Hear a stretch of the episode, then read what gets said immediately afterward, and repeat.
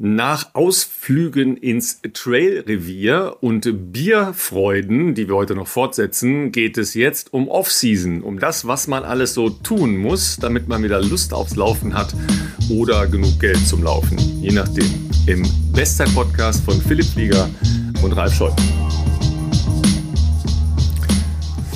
Ja, Philipp, äh, die, die Trail-Saison haben wir ja quasi eröffnet und auch gleichzeitig abgeschlossen, weil wir zu viel Angst haben, nach dem, was uns Anna Hana in der letzten Folge geschildert hat, äh, den Berg so runter zu rennen und wir ganz, also ich zumindest ganz schlecht in Jiu-Jitsu und Schulterabrollen bin. Und ähm, ich habe gestern Abend mal ganz kurz versucht, äh, im Wald zu laufen im äh, Dunkeln. natürlich ohne Grubenlampe. Da wird natürlich schon unsere Grubenlampengemeinde. Ich habe schon zahlreiche Hinweise bekommen, ihr Lieben. Ja, ähm, es geht von äh, du lernst es nie bis aha, da war wohl doch die Grubenlampe besser gewesen. Auf jeden Fall fühlte ich mich stark an die Schilderungen von Anna erinnert, wenn man so ins Nichts Schritte setzt. Ja, ähm, ich habe diesmal die Variante Bergaufläufe gewählt dass man ungefähr jedenfalls weiß, wo man herläuft. Aber äh, beim Berg runterlaufen sieht man halt die Wurzeln nicht so, ja. Und da sind so ein paar kleine äh, Geschichten drin. Äh, da ahne ich immer, wo die sind und dann ist man so wie so ein Storch, ja. Tippt man da so, so durch. Also ziemlich bestusst eigentlich. Und dann bin ich auf die Straße gegangen, weil die Straßenlaternen werden zwar nicht mit Gas betrieben hier, aber sie laufen noch. Äh, und dann war das irgendwie besser. Ja. Äh, und da ja auch unser lieber Freund Jan Fitschen diese Woche äh, das gesamte Grubenlampensortiment nochmal angepriesen hat, ja. Ähm, und ich weiß jetzt auch, wofür es gut ist. Für die Lichterketten. Die Zeit kommt jetzt ja, ja natürlich. Die Zeit kommt jetzt. Ne? Absolut. Das würde auf jeden Fall den Raum äh, mutmaßlich äh, maximal illuminieren, wenn man das miteinander genau. verbindet. äh, ja, also Grubenlampe war bei mir jetzt noch nicht, äh, noch nicht im Einsatz, aber das lag auch daran, dass ich äh, ja meistens zu einer eher morgendlichen Zeit äh, die letzte Woche unterwegs war zum Laufen. Und so früh, dass es dann noch nicht irgendwie zumindest halbwegs hell war, das habe ich mir jetzt auch nicht gegeben. tatsächlich aber auch mehr Höhenmeter, mehr Offroad und Trails, das habe ich tatsächlich ein bisschen beherzigt. Ich habe immer noch so, ja, ich würde jetzt sagen, so, so einen latenten Dauermuskelkater. Also auf jeden Fall ist das, äh, sagen wir mal, auch durchaus flottere Bergablaufen, wo dann vielleicht auch das Sprunggelenk oder die Sprunggelenke ein bisschen mehr arbeiten müssen, weil wenn es natürlich uneben ist, dann und dann jetzt mit Laub, ne, du siehst auch nicht, wie du schon sagst, also selbst am, am helllichten Tag siehst du ja nicht alles, was da drunter ist. Äh, Habe ich auch schon ein, zwei Mal so eine gute Reaktion offensichtlich im Sprunggelenk gehabt, aber es war so kurz vorm Umknicken, sag ich jetzt mal, wo ich dachte, sie hat gesagt, einfach laufen lassen, nicht so viel drüber nachdenken, aber da gab es ein, zwei haarige Situationen, wo ich mir dachte, hm, weiß nicht, ob ich jetzt hier die Saison fürs nächste Jahr direkt schon beenden kann unter Umständen, wenn jetzt hier was passiert. Nee, also Spaß beiseite. Äh, hat, hat auf jeden Fall Spaß gemacht, aber ähm, die letzten ja, ich würde sagen, zwei, drei, vier Läufchen waren auch äh, eine Menge mehr Höhenmeter mit dabei, ähm, sodass das für mich auf jeden Fall spürbar war. Und ich meine jetzt gar nicht mal das Hochlaufen. Ähm, Hochlaufen ist natürlich dann dementsprechend ein bisschen anstrengender, vor allem wenn es irgendwie jetzt in der äh, doch herbstlicheren Jahreszeit ein bisschen feuchterer Untergrund ist, Laub und so, hast du vielleicht auch nicht äh, immer den maximalen äh, guten Abdruck. Aber für mich ist das Problem ist eher das Runterlaufen. Da merkst du, also ich merke da alles mehr. Irgendwie unterer Rücken nach dem Laufen ist ein bisschen fester äh, und die, die Oberschenkel Außenseiten, aber auch Oberschenkel Vorderseiten merke ich auf jeden Fall auch ein bisschen mehr. Ähm, insofern, ja, gutes Kraft-Ausdauertraining, würde ich sagen. Alles, was Offseason angeht, besprechen wir auch mit unserem äh, Gast. Ähm, ich muss in diesem Fall schon sagen Stargast, äh, weil es ist deine Oberchefin, ja, nämlich die neue Präsidentin der Athletinnen und Athleten äh, in Deutschland was das ist und wer das ist und äh, was die sich vorgenommen hat in der Offseason, äh, das hören wir gleich. Das wird, glaube ich, ganz spannend, weil es das erste große Ding, was sie nach ihrer Wahl macht, die war am vergangenen Samstag und da bin ich schon ein bisschen stolz darauf, dass sie äh, gleich zugesagt hat. Aber wir kennen sie beide aus ganz unterschiedlichen Richtungen. Äh, ich kann nur sagen, sie war mit dir zusammen äh, auch im Olympiateam für Rio.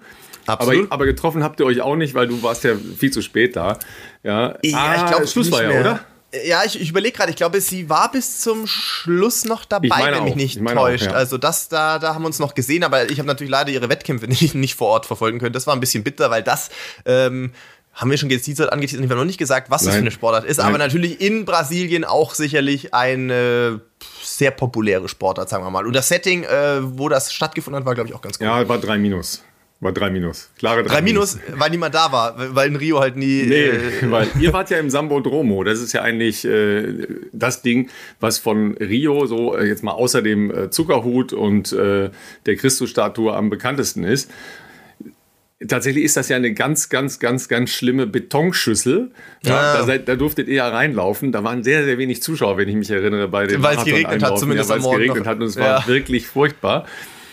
Und dann ist das halt nur so eine ganz steile Tribüne, Beton, Beton, Beton und dann kommen da so ein paar Figürchen rein, reingetorkelt auf den letzten 300 Metern des Marathons. Das ja, ist ja. halt nur so halb cozy, kuschelig, äh, wow, riesen Olympia-Feeling, ja. Also es ist nicht Berlin unterm Brandenburger Tor, es ist nicht äh, Hamburg Fall. in der Stadt, es ist nicht Frankfurt in die Festhalle, es ist äh, nicht Olympiastadion in München. Ähm, da ist ja nächstes Jahr dann wieder die große Party. Ja, übrigens alle Marathonläufer an einem Tag, am, am ersten Tag gleich, und zwar am Montag. Ja, ungewöhnlicher ähm, Tag, ja. Ja, Hat sich, äh, ist aber durch die Gesamtkonstellation mit den European Championships ist das genau. so. Ja, ähm, aber wenn das Wetter einigermaßen passt, dann passt das sicher auch, weil das geht durch die ganze Stadt, das ist was ganz anderes. Nimmt sich halb München mal frei und stellt sich an die, an die Strecke, hoffe ich doch. Sorry, ist das nicht immer so bei euch im Süden? Im Sommer. Mo ja, man, man arbeitet nicht unter der Woche. Im Biergarten rumgehangen und Verhandlungen geführt. Ja. Apropos Verhandlungen, äh, das ist jetzt auch so, ne? Die Zeit des Jahres bei dir. Ja, äh, also die wesentlichen Fragen werden gestellt. Ja, will ich ah, noch ja. weiterlaufen? Wann will ich wieder richtig anfangen zu laufen? Was könnten die nächsten Ziele sein? Aber das, äh, das geht euch ja wahrscheinlich, ihr Lieben, zu Hause genauso, ja. Äh, dass man so jetzt irgendwo im Nirgendwo ist, immer so wieder so anfängt und dann denkt, oh, vier Grad leichter Nieselregen, vielleicht doch nicht laufen. Indoor-Fahrradfahren so geht, Indoor geht Ast rein, ja. Ähm, dann bei Philipp natürlich die Fragen, äh, bleibe ich bei dem Trainer, bleibe ich bei dem Verein, ähm, sind meine Partner noch meine Partner fürs nächste Jahr? Kleiner Spoiler, äh, alle seine Verträge laufen aus. Ui, ui, ui, Gibt ein paar sehr äh, weitreichende Entscheidungen zu treffen, was echt... Ähm schwierig ist in vielerlei Hinsicht. Ähm, also viel, es erfordert momentan sehr viel Zeit äh, in, in, in, in Form von Gesprächen, auch persönlichen Treffen und auch sehr viel Zeit vor allem äh, zu reflektieren und nachzudenken, was hoffentlich eine gute oder ja, optimale Entscheidung ist. Und äh, da ist jetzt leider noch kein Ende in Sicht. Also da müssen wir, müssen Felix und ich tatsächlich noch äh, einiges, glaube ich, ähm, machen. Ich denke mal, ich hoffe, wir sind Ende November äh, spätestens dann soweit, äh, dass wir da die meisten Sachen zumindest mal eingetütet haben, weil langsam wird es auch ein bisschen nervig. Aber ähm, ja, wie das halt so ist, ne? Viele haben ja dann äh, Verträge, die mit einem Olympiazyklus enden, dadurch, dass wir letztes Jahr dann diese Sonder, einmalige Sondersituation hatten mit, mit äh, Pandemie etc., äh, gab es für viele zwar eine, eine einjährige, wie soll ich sagen, Verlängerung, wenn man so will. Ähm, einfach so eine Zusatzklausel, was kein richtiger Vertrag war, sondern eher auf Basis des Vorvertrags. Und ja, lange Rede, kurzer Sinn, ähm, ja, es laufen auf jeden Fall Fall alle Verträge aus. Es gibt sicherlich auch neue äh, Interessenten, die sich im Laufe des Jahres, äh, sagen wir mal, in Position gebracht haben, aber ist dann immer trotzdem schwierig im Einzelfall zu entscheiden, was langfristig äh, vielleicht dann auch das Beste ist. Und ähm, ja, ich, es ist immer schwer, man kann nicht ganz so ins Detail gehen, aber ja, wir hatten gestern einen guten, aber es gibt gute und schlechte Tage, sage ich mal, in der Hinsicht, oder schlechtere. Gestern haben wir, glaube ich, eher einen guten Tag. Äh, ist immer ist gut, wenn man, wenn man das mit, mit äh, einem Bier und gutem Essen äh, verbinden kann, hier in äh, der bayerischen, wie soll ich sagen? Sag, äh, sag ich doch. Sag ich bayerischen doch. Heartland des Bieres. Das ist immer ein angenehmes, ja. angenehmer Termin. Brezen, Bier und irgendwas Fleischiges. genau. Ja, Hirschgulasch gab es dann uh, direkt gestern Mittag. Das war, war tatsächlich hervorragend. Das ist und, sehr ähm, schon, ja, aber klingt ja. lecker. Genau, aber ja, also da ist noch eine Menge ähm, ja, Menge, Menge momentan nebenher zu tun, was, was äh, auch, da muss man auch mal sagen, also es ist jetzt bei mir nicht die aktuelle Phase, dass jetzt ein Marathon unmittelbar vor der Haustür steht und natürlich muss man dann äh, phasenweise auch sicherlich Prioritäten setzen, wenn man jetzt äh, halt nun mal eher in einer, ich sag mal, beruflichen, äh, wie soll ich sagen, beruflichen äh, Marketing oder, oder wie auch immer Vermarktungswelt unterwegs ist, ist das sicherlich phasenweise auch mal spannend, aber man weiß ja auch, dass man jetzt momentan die Weichen für die nächsten Jahre stellen muss, deswegen ist Sport bei mir, also ich trainiere wieder, aber das läuft gerade alles so ein bisschen noch nebenher, ähm, weil ja der Hauptfokus momentan äh, andere, andere Dinge noch sind. Und bevor wir jetzt unseren Gast dazu holen, weil ich einen Blick auf die Uhr habe, wir sind nämlich heute nämlich nicht, ausnahmsweise machen wir keine Nachtschicht. Ralf und ich sind natürlich perfekt organisiert, das ist ja klar. Wir machen heute sogar mal im, am helllichten Tag eine Aufnahme seit, seit für morgen. perfekt organisiert, da muss ich jetzt ganz kurz mal nachdenken. Ja, okay. wir sind natürlich perfekt organisiert. Heute ist sogar noch Tageslicht bei der Aufnahme und nicht auf den letzten Drücker. Ähm, aber weil uns so viele geschrieben haben, letzte Woche noch, ne, auf die Folge. Und ja, wir haben versucht. Weißt du was, weißt du was das, machen, das machen wir zusammen mit unserem Gast. Okay, ja. ja.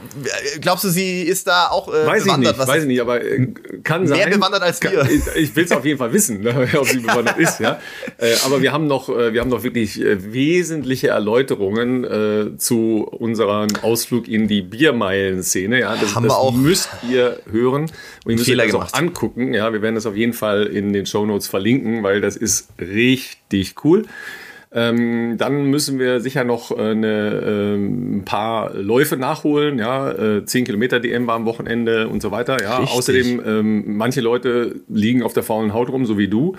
Oder feiern das 100-jährige Jubiläum äh, des Ursprungsvereins und andere können schon wieder Marathon laufen. Ja, Kenenisa Bekele läuft am Wochenende New York Marathon. Übrigens das erste Mal New York Marathon. Ähm, die Profis nicht gemeinsam mit den Amateuren an der Startlinie. Die Profis kriegen fünf Minuten Vorsprung. Große Diskussion, große Diskussion in äh, USA, weil das wird ja in, in äh, eurem, unserem Sport halt auch als so ein Wesensmerkmal. Ja, man steht gemeinsam an der Startliste, äh, Startlinie, man startet gemeinsam mit den Profis verstanden. Ja, klar, die, die in der zweiten, dritten Startwelle stehen, sehen die Profis nie. Aber Ja. es ist das gemeinsame Bild Ja. gemeinsam loslaufen, gerade in New York, wo ja Frauen und Männer äh, getrennt äh, loslaufen, also nicht äh, die Frauen praktisch untergehen in dem Männerfeld. Ganz spannende Geschichte, aber Riesendiskussion. Und äh, Preisgeld für den besten US-Amerikaner oder die beste US-Amerikanerin. Was tippst du in New York? Das ist fast wie in Deutschland, das kann ich schon mal Ja, genau, vorwegnehmen. 150.000. nee, 25, aber für die, also für die beste, beste äh, Amerikanerin sozusagen. Ja. Äh, Dabei ist natürlich, schon Molly ordentlich. Seidel. Ne? Molly Seidel läuft nach äh, ihrem Bronze-Rang, also Rang 3 in Tokio, wieder ähm, ihren ersten Marathon. Äh, Übrigens, die Olympiasiegerin ist auch dabei. Also das wird schon, schon eine harte Auseinandersetzung. Ja. Da vermute ich aber, dass die Molly Seidel nicht antritt für die 25.000, die sie möglicherweise gewinnt, wenn sie gewinnen sollte als US-Amerikanerin sozusagen. Ich schätze, da wird das Antrittssalär äh, äh, ein Vielfaches davon sein wahrscheinlich, dass sie da äh, sich nochmal hinstellt. Anders, ja. also das versprechen wir euch äh, auf jeden Fall, dass wir uns äh, darum kümmern. Ähm, vielleicht gibt es auch nächste Woche, was äh, den Podcast angeht, ein äh, paar Neuigkeiten. Ja, das ist auch gut möglich. Da sind wir auch dabei, ja, weil wir erstens top organisiert sind und rührig unterwegs sind. Absolut, ja, ähm, ja. Aber dann wollen wir uns doch jetzt mal unserem Gast zuwenden. Ähm, ich weiß nicht, aus, aus der Laufszene heraus, wenn ihr euch für Sport interessiert, habt ihr den Namen sicher schon mal gehört. Äh, nicht als Läuferin, aber ähm, es Auch ist nicht als Triathletin. auch nicht als Triathletin, nein. Ähm, es ist mit Carla Borger eine Beachvolleyballerin, die in diesem Jahr auch bei den Olympischen Spielen war. Da nicht so gut abgeschnitten hat, äh, hat leider mit ihrer Partnerin Julia Sude die Vorrunde nicht überstanden. Ähm, da haben sie sich aber schadlos gehalten, indem sie am Ende des Jahres die äh, World Tour Finals gewonnen haben. Ja, das äh, war noch eine sehr, sehr schöne Abschlussgeschichte gegen die Besten der Welt. Und ähm, die hat sich, äh, warum auch immer, am vergangenen Wochenende zur Präsidentin der Athletin äh, Deutschlands äh, wählen lassen. Das ist eigentlich ein Fulltime-Job. Ja, warum, wieso, weshalb? Äh, und äh, Philipp ist ein bisschen neidisch, ne? weil er wollte schon lange mal ein Funktionärsamt haben. Ja. Das, also ich, ich, die Arbeit, die da geleistet wird, ist äh, großartig und äh, sicherlich auch in, in vieler Hinsicht wegweisend. Ich glaube, dass wir in Deutschland da äh, mit der Gründung 2017 relativ früh dran waren im Vergleich zu anderen Ländern noch. Ähm, und äh, ist äh, wirklich, wirklich wichtige Arbeit, äh, um Athleten eine Stimme zu geben und auch, äh, wie soll ich sagen, Athletenrechte und eine gewisse Form von Autonomie zu stärken. Und äh, ich glaube aber auch, dass das wahnsinnig viel Arbeit ist. Bin extrem gespannt, was Carla dazu erzählen wird. Die hat, wird sich das, denke ich mal, gut überlegt haben, sich da aufstellen zu lassen.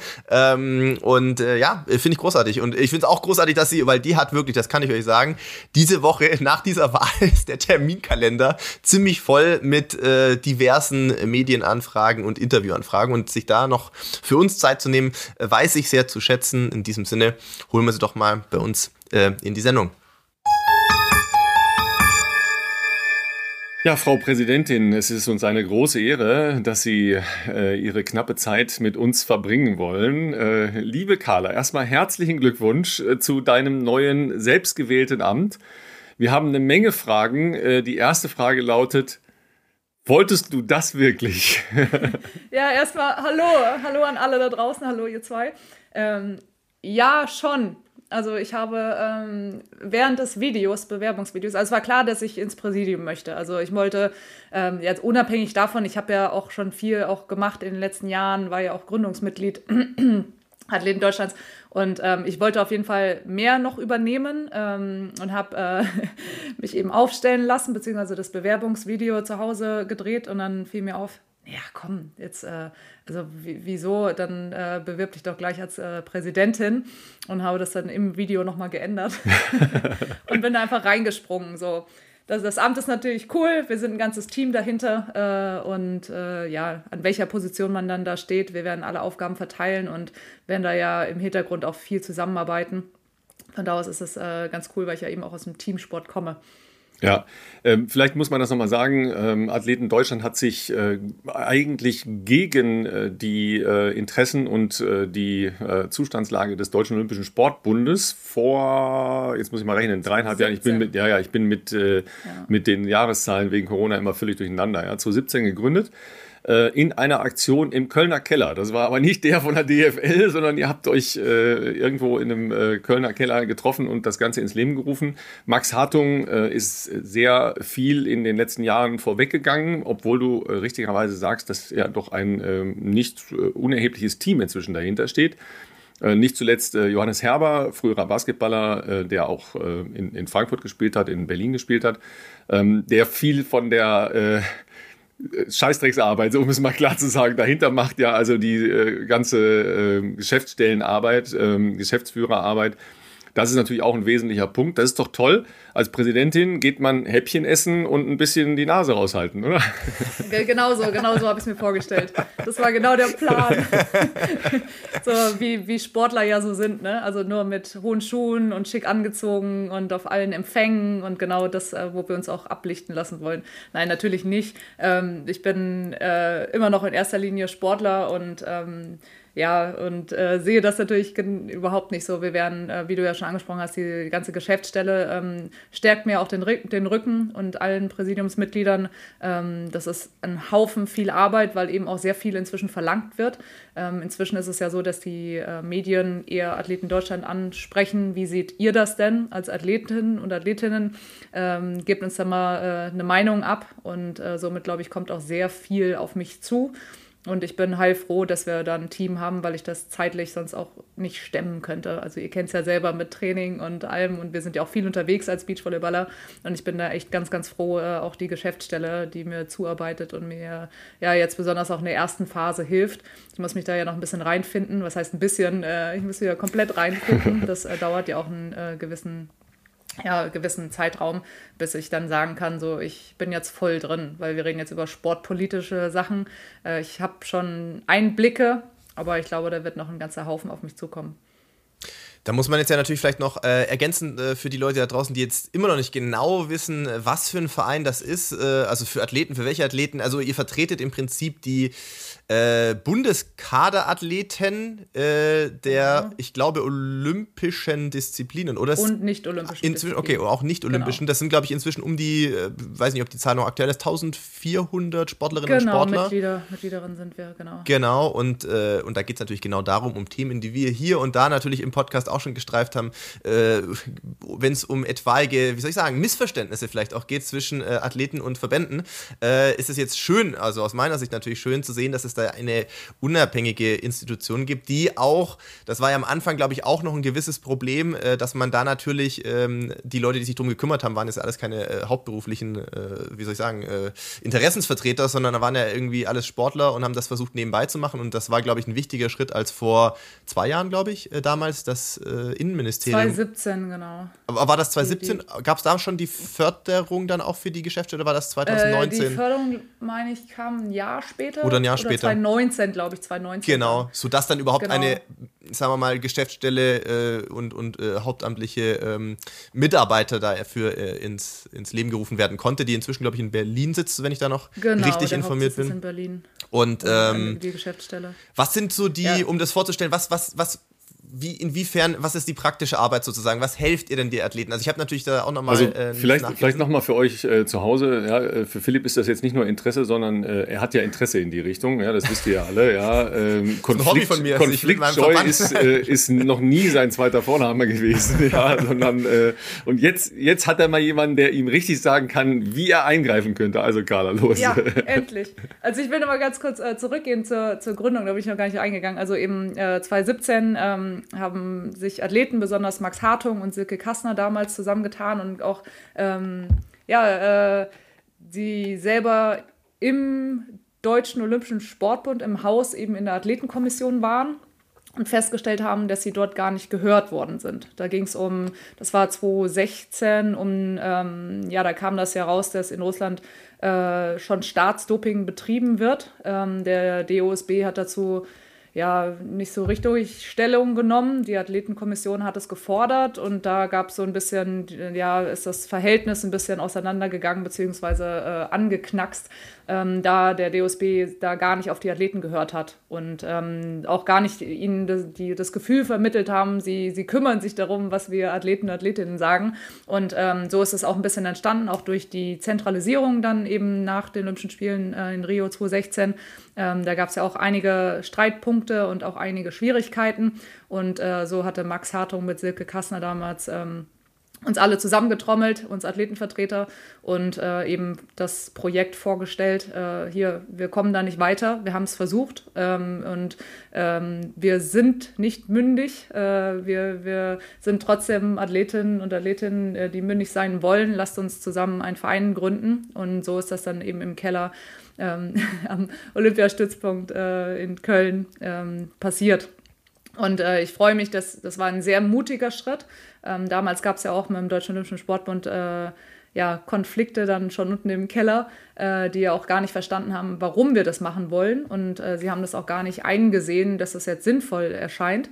Das hat sich hoffentlich äh, in den letzten Jahren geändert. Ähm, so lange gibt es uns ja jetzt schon. Und man hatte richtig gemerkt, dass sie da eigentlich gar keine Lust drauf haben. Und ich fand es einen unglaublich fantastisch mutigen Schritt von Max und Silke, sich da vorne hinzustellen und zu sagen, wir brauchen das. Und die haben das richtig durchgeboxt. Und so ist der Verein erstmal entstanden. Und wir sind eben, wie Philipp ja schon sagt, ähm, für die Kaderathleten zuständig äh, im olympischen und äh, im nicht-olympischen Sportarten und vertreten da in alle Richtungen. Äh, ja, man hat jetzt aus der Geschäftsstelle jetzt am Wochenende erfahren, als ich eben gewählt worden sind, wie viel Arbeit das ist. A, die Mitglieder sind in den letzten Jahren unglaublich hochgegangen und äh, sie kommen da fast gar nicht mehr hinterher, eben weil auch ganz viele Medienanfragen sind. Dann gibt es ganz viele verschiedene Themenbereiche. So, wir können gar nicht alles abdenken. Ähm, das ganze Präsidium arbeitet ehrenamtlich. Ähm, wir sind alles Sportler äh, Sportlerinnen, die ja da ihre Freizeit reinstecken. Und es ist, glaube ich, die Arbeit ist unglaublich wichtig. Und wie man jetzt vielleicht auch am medialen Interesse gesehen hat, äh, wie weit Athleten Deutschland da gekommen ist, ist einfach Wahnsinn. Also Pressevertreter, ich habe jetzt schon so viele Interviews auch gegeben. Also das ist einfach, wie es auch äh, äh in der Print, in den Printmedien ähm, aufgegriffen worden ist, ist einfach gigantisch. Ja, du bist ja auch ähm, immer mal wieder dadurch aufgefallen, dass du äh, deine Meinung geäußert hast, äh, nicht nur zu, genau. äh, zu elementaren Fragen im Beachvolleyball, sondern insgesamt im Sportsystem. Und ähm, in unserer Ankündigung vorne habe ich gesagt, ja, das ist äh, Philipp, deine oberste Chefin äh, jetzt sofort. Du musst äh, Frau Präsidentin und Sie sagen. Stimmt gar nicht so ganz genau, weil äh, in dieser Woche, und das ist ja auch so eine typische Geschichte nach einem Olympiazyklus, äh, jährlich in vielen Verbänden, sind eben die Kaderlisten neu geschrieben worden. Das passiert beim äh, Deutschen Leichtathletikverband regelmäßig, nämlich äh, eigentlich äh, am Ende eines jeden, einer jeden Saison. Und äh, der Kollege Flieger Philipp ist nicht dabei. Schon ähm, lange nicht mehr.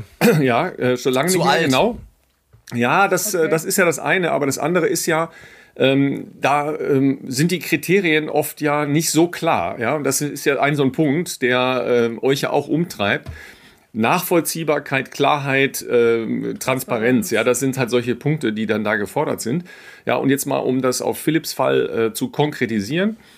Im Deutschen Leichtathletikverband sind roundabout 480 äh, Bundeskaderathleten. Das ist natürlich ein Haufen. Klar, ist eine sehr, sehr große Sportart, äh, eine sehr äh, diverse äh, olympische Sportart mit zig unterschiedlichen Disziplinen äh, von Gehen bis Hammerwerfen. Ja? Also auch sehr ja. unterschiedliche Menschen mit sehr unterschiedlichen ähm, Bedürfnissen, Anforderungen und Präferenzen. Im äh, Laufbereich sind das auch eine Menge Menschen, klar. Äh, und es ist auch, finde ich, richtig, dass da sehr viele junge Menschen dabei sind mit einer Perspektive, weil wie sollen die das sonst schaffen? Ja, wenn sie nicht äh, wie Philipp äh, Großverdiener sind, haha. ja, äh, aber äh, sagen wir mal, gestandene Profiathletinnen und Athleten, wie ihr beide das ja glücklicherweise seid, ja. Ähm, in dem Bereich Marathon ja, ist Philipp äh, Fünfter in der diesjährigen Rangliste im Marathonlauf und Zehnter im Halbmarathon. Das sind die beiden ähm, Entscheidungsmerkmale. Und ist nicht im Kader. Ja. Klar, du bist äh, aus deiner Perspektive ein älterer Mensch, ja, äh, aus meiner Perspektive ein jünger Hüpfer, ja, ähm, aber da fängt es halt an. Was sind die Kriterien? Ja, weil eben auch Leute, die nicht sehr viel jünger sind als du, also zwei, drei Jahre, im Kader drin sind, ja, äh, die dann mal schneller, mal langsamer waren. Ja, da schwingen ja auch bei Marathonläufern, weil das ja immer über große äh, Distanzen geht, da hat man eben nicht äh, alle zwei Wochen ein Turnier oder einen äh, Wettkampf, sondern eben zwei Läufe im Jahr. Ja, also das sind schon so Sachen, da fange ich schon bei vielen Namen äh, ich hab, und ich habe alle 477, die es genau sind, durchgelesen, ja, weil mich das halt immer interessiert, ja. Mhm.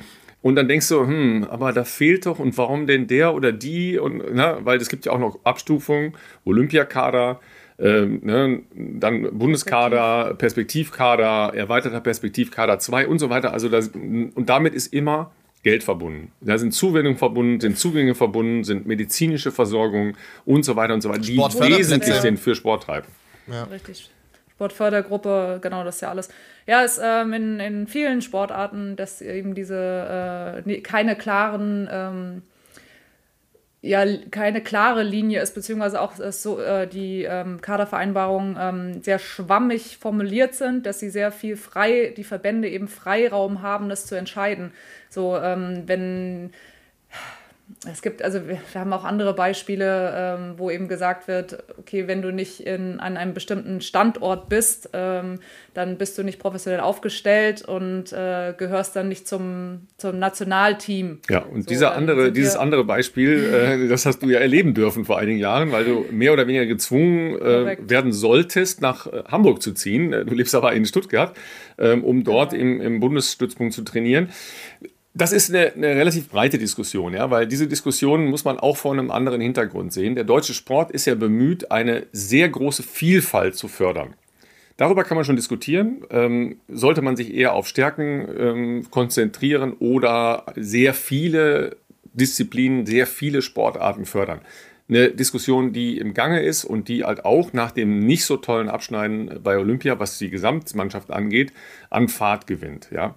Und dann muss man wieder fragen, hm, muss man jetzt in jedem Bundesland einen Stützpunkt für Beachvolleyball haben, einen Stützpunkt für Marathonläufer, für Langläuferinnen und Läufer haben oder sagt man nicht, hm, äh, man holt die alle nach Berlin Läuferinnen und Läufer. Ja, da gibt es ja aufgrund, äh, ne, dein, äh, dein Partner Adidas, äh, Philipp, macht ja sowas ne, mit dem äh, Pro Running Team in Berlin. Ähm, oder holt man nicht die Schwimmer nach ähm, Hamburg, Hannover, Magdeburg, wie auch immer, und die Beachvolleyballer alle nach Hamburg, ja. Hamburg klingt jetzt nicht so wie Beachvolleyball, wow, yeah, aber die sagen ja immer, sie haben mehr Sonnenstunden als Freiburg. Ja, also das ist ja so ein Marketing. ja, ja. ja, ist ja ein bisschen, ich, es ist ja auch korrekt. Ich meine, wenn du jetzt ein ich meine, wir sind so intrinsisch, wir Athleten sind ja so äh, intrinsisch motiviert. So, das heißt, wenn ich jetzt weiß, an dem ähm, Zentrum ähm, kann ich meine Leistung so entfalten, dass ich an die Weltspitze komme, so, und ich glaube, dann würdest du ja freiwillig dahin gehen.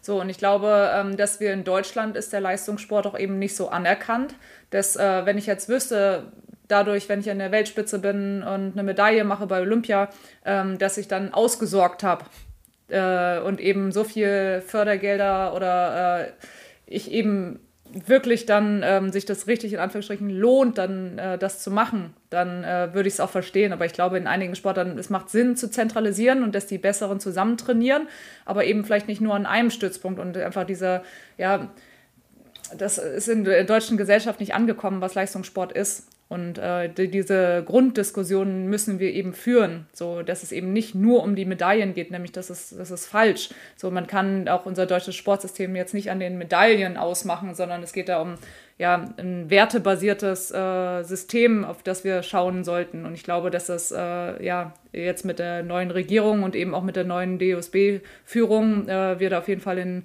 Diskussionen gehen sollen, sollten. Also dazu ähm, kann ich auch gleich kurz äh, zwei Punkte ähm, noch beitragen. Also ähm, Punkt eins, das mit der Zentralisierung, das war, glaube ich, damals äh, der Knackpunkt äh, unter, oder ein Teil, der äh, wahrscheinlich, was in die Entscheidung eingeflossen ist, dass ich, ich glaube, 2017 war es das Jahr nach Olympischen Spielen, äh, als ich quasi nicht mehr äh, Teil des Bundeskaders war. Ähm, rein von den Leistungen, ich glaube 2017 war jetzt kein überragendes Jahr bei mir, das stimmt. Andererseits ist es jetzt nicht unüblich gewesen in der Vergangenheit und ich war davor, glaube ich, zehn Jahre oder so äh, Teil des Bundeskaders.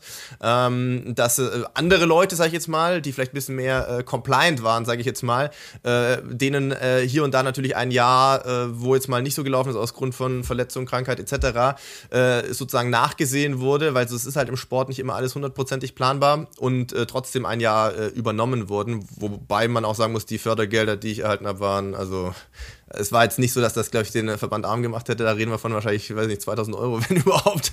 Aber ähm, das war, glaube ich, damals auch so ein bisschen ein, ähm, also so muss man es interpretieren, glaube ich, schon so ein Ding, dass man natürlich Leute, die. Nicht, dass uns falsch verstehen, nicht 2000 Euro im Monat. Na, das wäre schön gewesen, aber ähm, wir reden hier von aufs Jahr gerechnet. Ähm, also das waren sicherlich Leute, die vielleicht ein bisschen äh, zu starken eigenen Willen hatten oder nicht unbedingt bereit waren, sich einem, einem damals, was ja dann angeleitet wurde, Zentralisierung äh, zu unterwerfen. Und da habe ich aber schon ähm, auch lange damals drüber nachgedacht. Es gibt, glaube ich, äh, auf jeden Fall Punkte pro und Punkte contra. Ich glaube, aus der Leichtathletik oder so aus dem Bereich, wo ich kam, ähm, also sprich eher aus dem Läuferlager, gab es jetzt nicht so viele Punkte, die das befürwortet haben. Ich glaube, Zentralisierung macht natürlich schon dann Sinn, wenn zum Beispiel gute Trainingsanlagen, ähm, sagen wir mal Beispiel Wintersport, äh, natürlich müssen irgendwie Skispringer da trainieren, wo, wo Skisprungschanzen sind. Das ist ja irgendwo äh, logisch. Ähm, oder was weiß ich, keine Ahnung, wo du jetzt ein gutes Schwimmbad hast oder sowas. Aber ich sage mal, als mhm. Läufer, der jetzt primär mal ein Stadion braucht und ansonsten irgendwie ein paar passable Strecken drumrum, fand ich es damals, glaube ich, nicht smart zu sagen, und damals war Regen Regensburg, das ist ja schon einige Jahre her, sicherlich eine, eine, eine relativ professionell aufgrund des Vereins organisierte äh, Trainingsgruppe und äh, einen Trainer, der halt von da ist. Und deswegen waren halt Leute da, obwohl das jetzt kein Olympiastützpunkt oder keine, äh, weiß nicht, vom Verband geförderte Struktur war.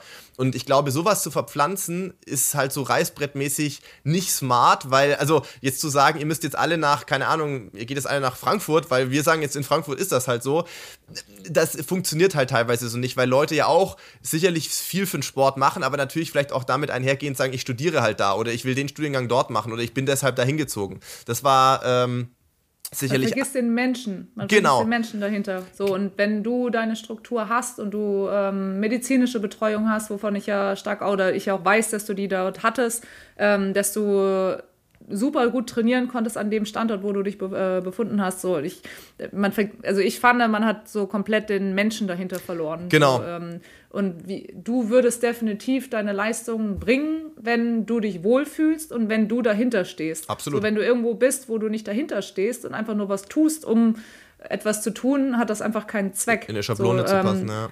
Und das ist, finde ich, ganz bei ganz vielen so ein. Mit Sicherheit ja, bei vielen anderen auch. Geraten. Und das andere Thema, was du angesprochen hast, ist das Thema äh, wertebasierter Sport, sage ich jetzt mal kann ich natürlich jetzt nicht für alle sprechen, wobei ich jetzt so vom Bauchgefühl mal davon ausgehen würde, die meisten deutschen anderen Athletinnen und Athleten, die ich kenne, sind da wahrscheinlich ähnlich gestrickt wie ich. Ich glaube, natürlich ist uns äh, Leistungssport wichtig, sonst würden wir es ja nicht machen auf dem Level und auch schon über, über eine lange Zeit, aber halt auch nicht um jeden Preis. Und deswegen finde ich, ist natürlich so ein Thema, äh, ja, Bemessung von Fördergeldern anhand von Medaillenbilanzen. Äh, irgendwo nachvollziehbar, weil die Leute natürlich versuchen, das messbar zu machen. Aber es ist genau. halt ähm, auch insofern problematisch, dass man natürlich im internationalen Vergleich, das ist halt einfach so die Wahrheit, auch gegen andere Nationen antritt, wo der ethisch-moralische Kompass, sage ich jetzt mal, nicht so ausgerichtet ist, wie das vielleicht in Deutschland bei vielen der Fall ist. Also ähm, deswegen ist das, glaube ich, schon auch ein Teil, warum vielleicht in den letzten Jahren auch gewisse Erfolge zurückgegangen sind könnte ich mir, also will ich jetzt nicht sagen, es lag nur daran, aber ich glaube, das ist schon, in meinem Laufbereich gibt es genügend Beispiele, äh, wo man weiß, dass in anderen Ländern äh, gewisse Kontrollmechanismen jetzt nicht so auf dem Level sind, wie es in Deutschland der Fall ist. Genau, also ich denke auch, dass in erster Linie das Ziel sein sollte, dass wir ähm, ja, Menschen für den Sport begeistern ähm, also wir auch, ich meine, wir, okay, jetzt in, in Corona-Zeiten kann man das schon fast. äh, jetzt, wir hatten es ja ganz kurz eben äh, bei uns im Stadion im Beachvolleyball in Tokio war jetzt nicht so, dass ich da irgendwann begeistern konnte im Stadion, vielleicht in, bei den Zuschauern zu Hause, aber das war natürlich erschwert. Und es geht auch um die, ja, auch für den Sportler und für die Sportlerin selber, die erfüllenden Momente, die sie dann haben. Ich glaube, ja. darum sollte sich der Sport drehen und das, wie du sagst, das ist dann das Medaillen dass man daran schon messen kann, finde ich, also dass eine Medaille eine Rolle spielen schon, aber dass man nur wirklich unseren Leistungssport gerade daran misst, finde ich komplett falsch. Und wie du es ansprichst, so Russland, China haben einfach andere Werte als wir, die wir auch so nicht in Deutschland für gut heißen. Ja. Und eben äh, Russland hat nachweislich ein Staatsdoping gehabt. So, ähm, wie sollen wir denn auch jetzt in der Corona-Pandemie, wo eben wenig kontrolliert worden ist, äh, Doping kontrolliert worden ist, da müsstest du eigentlich in einigen Sportarten auch in Tokio einfach ein Sternchen an den, an, bei den Medaillen versehen. Äh, wurde dieser Athlet oder diese Athletin ähm, regelmäßig kontrolliert in der Corona-Zeit oder nicht? Also ich finde es jetzt auch irgendwie fatal, wenn man das wirklich nur an den Medaillen ausmacht. Die Corona-Zeit hat ja ähm, den Laufsport stark befördert, ähm, weil angeblich, zumindest in der ersten Phase, eine Million Menschen mehr laufen gegangen sind. Ja. Äh, Carla, du kannst äh, schon mal für unsere Gemeinde äh, auch gleich überlegen. Äh, Bestzeiten brauchen wir natürlich, ne? Äh, 10 Kilometer, Halbmarathon, Marathon, äh, deine Lieblingslauf-Lauftrainingseinheiten äh, und so weiter. Ähm, aber nochmal kurz dazu zurück. Ähm, der organisierte Sport hat halt stark Mitglieder verloren, weil natürlich auch kein Vereinstraining in vielen Bereichen möglich war. Das äh, merkt man halt auch schon an der ein oder anderen Nachwuchssituation, wo halt jetzt Dellen entstehen, ja, wo einfach Leute äh, eineinhalb, zwei Jahre nicht trainieren konnten oder nicht regelhaft trainieren konnten. Das ist das eine. Das andere ist ja, eine krasse Krise in unseren Sportorganisationen. Ja, der Deutsche äh, Fußballbund hat keine Führung. Äh, mit, das ist nun mal der größte Verband in Deutschland, der auch übrigens ausstrahlt auf viele andere olympische Sportarten. Man, man darf das nicht unterschätzen. Da haben ähm, die Fußballfunktionäre durchaus eine gesellschaftliche Verantwortung erkannt und es fließt durchaus auch äh, messbares und, und wirklich äh, ähm, substanziell Geld vom Fußballverband in äh, die olympischen Sportarten rein. Das ist ein mittelbarer Weg, oft über zum Beispiel die Sporthilfe etc., aber das existiert, dieses Modell. Äh, der Deutsche Olympische Sportbund äh, hat eigentlich kein, äh, keine Führung mehr, ähm, eine tiefe Krise, die zu äh, glaube ich, noch äh, strukturellen Diskussionen führen wird und auch führen muss, weil da eine Menge im Argen ist. Ja, genau, was ihr sagt. Was ist eigentlich der Wert des Sporttreibens? Und was ich äh, dramatisch fand, in der gesamten Pandemie hat Sport in den politischen äh, Etagen keine Rolle gespielt. Ja, es wurde einfach überhaupt nicht akzeptiert, darüber nachzudenken. Auch. Es gab wichtige Dinge, ja, aber Sport ist noch nicht mal ignoriert worden. Und das ist das Schlimmste, was passieren kann, dass es überhaupt nicht wahrgenommen worden ist. Ähm, das Schöne ist, die, die anderen Institutionen, die kämpfen gerade noch darum, eine Führung zu finden. Du bist jetzt die Präsidentin der Athletinnen und Athleten. Ne? Äh, also was, ist, was sind die Kernforderungen, die du jetzt hättest? Weil jetzt kannst du die in den Raum werfen und da müssen sich die anderen erstmal dran abarbeiten und messen lassen, weil die haben alle noch gar keine Idee, wer überhaupt da mal irgendwas machen soll. Ja, das, äh, also man muss mir noch ein bisschen Eingewöhnungszeit lassen. Also mein Amt habe ich am Samstagabend äh, begonnen. Ähm, so, ähm, wir sind jetzt strategisch dran, eben äh, darüber im Hintergrund zu diskutieren, so wie hat das denn auszusehen äh, im, im Sport. So, ähm, wir haben ja natürlich andere Säulen, die äh, noch bis 2022 jetzt eben geplant sind. Das sei einmal die Gleichstellung der Frauen, ähm, dann äh, Zentrum für Safe Sport in eine unabhängige Anlaufstelle für Betroffene von Missbrauch ähm, und Gewalt. Und äh, genau, super, also super wichtiges Thema, wie ja auch so viele Beispiele äh, bei und um Olympia gezeigt haben, ja.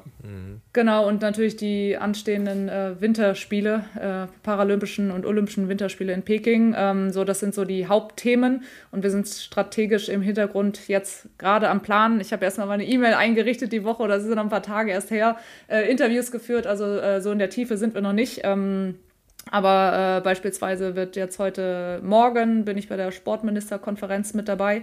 Da bin ich auch einfach mal gespannt zuzuhören, was, äh, was da so abgeht, was da so erzählt wird, äh, weil ja doch einige sehr weit weg äh, vom Sport sind. Ähm, da bin ich äh, sehr gespannt, äh, was da so zu hören gibt. Und ja, es bleibt abzuwarten, beziehungsweise auch das Zepter in die Hand zu nehmen, eben mit der neuen Regierung und mit, dem, mit der neuen DOSB-Führung, äh, wie das Verhältnis dann auch unter oder jetzt in dem Fall DOSB auch mit uns Athleten Deutschland wird, äh, ob man sich da zusammen an den Tisch setzen kann, äh, ob sie bereit dafür sind, ob sie das Vertrauen auch äh, zurückgewinnen, das ja jetzt äh, in den letzten Monaten oder jetzt sogar in dem Jahr auch sehr gebröckelt hat. Und da gibt es auf jeden Fall ähm, ja, viele Dialoge zu führen. Also eine, mit der du vielleicht schon Kontakt hattest, aber das würde mich dann halt auch interessieren, äh, ist eine regelmäßige Hörerin unseres Podcastes, äh, war lange Vizepräsidentin des Deutschen Leichtathletikverbandes und Vorsitzende des des äh, Bundestagssportausschusses, Dagmar Freitag, ja, ähm, die halt auch deinen äh, Tweet, äh, den du gestern ja freundlicherweise als Ankündigung, dass du äh, heute mit uns hier die Aufnahme machst, äh, sofort ähm, geliked hat. Also die, die, beobachtet dich schon. Ja, äh, ja, wir sind auf Twitter sind wir länger schon verbunden. Ja. Also ich folge ihr schon recht lange und ja und denke, ich meine sogar auch, dass sie mir auch schon länger folgt. Ja, vor allen Dingen ist das ja eine Frau, die eine, eine hohe Expertise hat, wie Strukturen oh, ja. im Sport funktionieren funktionieren, also auch diese Verbindung zwischen äh, den Menschen, ja, also den Sportlerinnen und Sportlern und dem, was dann halt über Verband bis zur Politik hin passieren kann. Ja, sie hat ja. ihr Amt jetzt äh, ähm, aufgegeben, ähm, angekündigt und hat gesagt, okay, das war's für mich mit der großen politischen Bühne, auch übrigens als äh, Politikerin im Bundestag. Aber ich, ich könnte mir vorstellen, dass sie ein paar Ideen hat, ja, weil ähm, du hast eines der großen Themen, ja, Gleichberechtigung sind wir ja immer noch sehr, sehr weit von entfernt. Ja, wir sind übrigens der einzige Sportpodcast, der ein klares Übergewicht an Frauen als Gäste hat. Ja, ähm, das ist uns äh, sehr wichtig und es macht auch äh, total Spaß. Ja, also deshalb, äh, das äh, ist schon mal eins. Aber das sind ja die Chancen, die man nutzen muss. Ja, Netzwerke herstellen, also Verbindungen herstellen. Äh, bei vielen Sportlerinnen und Sportlern habe ich immer den Eindruck, Mensch, die kennen sich gar nicht. Ja, ich kenne die dann, weil ich unterschiedliche Sportarten äh, betreue. Und ihr kennt euch selbst in Olympiateams nicht, weil ihr an unterschiedlichen Stellen halt unterwegs seid oder äh, als Philipp kam, wart ihr schon praktisch fertig mit Beachvolleyball in Rio. Ihr wart in derselben ja. Mannschaft, 450 Leute, die kennen sich nicht gesehen. untereinander, ja. Nein. Ja. Also nee, es ist zu groß, also die Mannschaft ist zu groß. So und ähm, es genau. gibt natürlich unterschiedliche Charakteren auch. Es gibt Leute äh, oder Athletinnen, so wie mich, die dann viel socialisen. Äh, es gibt dann andere, die dann äh, vielleicht auch vom, vom Typ her einfach ein bisschen ruhiger sind. Ähm, so, ich habe den Vorteil, ich war eben bei der oder bin noch immer bei der, bei der Bundeswehr, das heißt bei ganz verschiedenen Lehrgängen ähm, habe ich sehr viele Athleten und Athletinnen eben auch kennengelernt, die man dann immer wieder trifft. So ähm, Sporthilfe bei irgendwelchen Events, dann sieht man sich ja irgendwie auch. Oder Philipp, wir kannten uns ja jetzt, kennen uns ja jetzt inzwischen auch schon länger, ja. Ähm, eben auch über Adidas. So, und äh, das ist dann immer ganz toll, finde ich, wenn man eben ähm, Veranstaltungen hat, wo man sich mal austauschen kann. Und dann, äh, ich kenne ja Philips Geschichte jetzt auch von Anfang an. So, und das finde ich persönlich immer super, super schön, dass man ähm, ja auch mitleidet. So, ich habe die, die Hana Twins in Rio. Ähm, es ist, es ist schade, dass du, dass du sagen musstest, mitleidet. Ja, weil nein, nein, nein, Distractions Positiv. dabei waren. Ja. Nein, da, auch, auch mit feiert, nicht nur leiden, ja. sondern eben auch ja, feiern, ja, sondern sich auch freut. Also so, man ist ja wirklich, ähm, ja, man lebt es ja dann mit, wenn man die, die Personen dahinter kennt. Klar. Und ja, es, es, es stimmt schon. Ähm, es könnte noch mehr Austausch stattfinden. So, ich finde aber, wir sind auf dem richtigen Weg. Also es, diese Athletenvertretungen, dass wir immer einen Sprecher haben aus den Bereichen. Leichtathletik ist natürlich jetzt sehr, sehr groß. Ähm, da gibt es eine Sprecherin ähm, so in anderen Bereichen, so wir müssen versuchen, das halt gut aufzubauen, dass man eben den Anschluss auch hat, dass wir jetzt von Athleten Deutschland eben auch wissen, in der Leichtathletik, dass das ist passiert, äh, hier Hilfestellungen, wir brauchen noch mehr Leute in der Vertretung, wir kriegen die Informationen nicht. Also ich glaube, dass dieser Aufbau an Athletenvertretungen auch sehr wichtig ist, dass wir jetzt im Verein, also mit Athleten Deutschland, da auch ähm, noch mehr Einblick haben. Ich meine, der Austausch findet statt. Und ähm, wir untereinander, also ich inzwischen habe ja auch schon bin jetzt 32, äh, mache schon sehr lange Leistungssport und habe Jetzt fangt ihr wieder an mit dieser Altersdiskussion. Ja, es ist so lächerlich. Ist alt, es ist so lächerlich. Ja, ja, ja, ja. ja, ja In unserer Welt ist das, ist das schon oh Mann, oh Mann, oh Mann, sehr fortgeschritten. Die 30 ist steinalt. So, ich, bei mir, ich bin wirklich einer, nee, noch nicht ganz im Beachvolley-Bereich, geht es ja schon so Richtung 36. Äh, so, deshalb geht es bei mir sogar noch, aber äh, ja, es ist natürlich toll, ähm, in der ganzen Karriere äh, sehr viele Sportler und Sportlerinnen kennengelernt zu haben. Also nur mal als kleines Beispiel, ja, der, du, du kennst den zufällig, äh, das ist der Vater deiner Partnerin, ja, äh, Burkhard Sude, ja, ja Volleyball-Legende aus Gießen ähm, der erst äh, in Gießen die Bundesliga zerstört hat, dann äh, die italienische Liga zerstört hat, ja, äh, nebenbei übrigens äh, eine Zahnarztausbildung gemacht hat, also jetzt auch nicht gerade Pappenstiel, äh, und dann äh, noch meinte, ach, Beachvolleyball ist ja auch ganz schön der hat jenseits der 40 noch gespielt, ja. Ähm, der ja. konnte natürlich auch ein bisschen. Der spielt diese, noch immer. Der konnte diese Sportart natürlich auch ein bisschen, ja, weil der war ja zwischendurch noch Bundestrainer, ja, ähm, und so weiter und so weiter. Genau. Ja, äh, plus äh, immer noch eine Praxis, ja, wenn ich das richtig weiß, ja. Also ähm, ja. man kann ein paar Dinge nebenbei machen, ist natürlich eine außergewöhnliche Geschichte. Ähm, was ich noch sagen wollte, weil du sagtest, ja, die Athletenvertreterungen äh, sind sehr unterschiedlich ausgeprägt. Klar, in so einer sehr vielfältigen Sportart wie Leichtathletik ist das natürlich auch echt ein Problem, weil was Riesig, haben ja. äh, Werfer mit äh, Läuferinnen und Gehern zu tun? Nix. Ja, ähm, aber du hast ja jetzt, was den Laufsport angeht, eine Mitstreiterin im Präsidium mit der Fabienne Königstein. Äh, also das ist eine ganz, ganz kurze Draht jetzt. Ja, also da bist du immer ja, informiert. Ja. Da bin ich immer informiert, das stimmt. Äh, mit ihr saß ich am Samstagabend äh, sogar, ähm, wir saßen nebeneinander und haben zu Abend gegessen, haben uns auch nochmal ausgetauscht. Weil ich kannte sie jetzt von verschiedenen AGs schon von Athleten Deutschland, äh, habe sie aber noch nie persönlich kennengelernt. Deshalb war das mal schön, dass ich eben Fabienne auch kennengelernt habe. Moki kenne ich ja auch, die Hana Twins. Äh, liebe Grüße, falls sie zuhört. Moki auch an dich. Ähm, genau, da kenne ich ja einige Läufer. Ich weiß gar nicht, wieso habe ich so viel mit den Läufern zu tun. Weil du selber weil auch so gerne Weil läufst? du natürlich eine Riesenläuferin bist, ja. Äh, ja, aber halt nur im 8-Meter-Raum, ne? Ja, pass auf, ich, ich habe, ich habe links, mir, ich habe mir, weil ich es natürlich jetzt auch wissen wollte, ich habe mir äh, gestern noch im Schnelldurchgang äh, eure Tokio-Doku äh, angetan, oh. Ja, ähm, weil ich natürlich Laufbilder gesucht habe. Es gibt keine. ja. Ah, würde ich. Gibt es echt keine? Ja, wir gehen tatsächlich nicht so viel laufen. Das, wir, hatten, wir hatten wirklich vor der Sendung ähm, überlegt, weil natürlich bei euch ist ja wahrscheinlich auch aktuell so Off-Season, Saison-Vorbereitungsmäßige Phase wahrscheinlich. Ja. Ob und wenn ja, inwiefern Laufen möglicherweise eine Rolle spielt oder nicht. Und ich habe gesagt, ich glaube, jetzt nicht die ganz große Rolle. Allerdings hat Ralf dann auch ein Beispiel gebracht, von, von wem war das gleich, wo schon gelaufen wurde früher? Reckermann, hast du gesagt, glaube ich. Ja, oder? ja, also Jonas, ich, ich bin, ich bin mit, äh, mit Jonas mal zweimal gelaufen. Es Und du meintest, war, du warst beeindruckt. Es war sehr, war sehr herausfordernd. Ja, ähm, die, die haben halt äh, kurze, harte Sachen gemacht, ähm, die schon wirklich äh, ein Niveau hatten. Ja, das hat mich sehr beeindruckt. Ja, dreimal 15 Minuten ist ja so eine Schlüsseleinheit. Ja, für dich, Carla, du wirst das wissen, in der Marathonvorbereitung zehn äh, Tage vorher, so für äh, den allgemeinen äh, Laufenden und Laufende, äh, kann das so eine Schlüsseleinheit sein. Ähm, dreimal 15 mit äh, fünf Minuten Pause, also Joggingpause. Ähm, einmal etwas überhalb Race Pace, einmal unterhalb Race Pace, einmal Race Pace.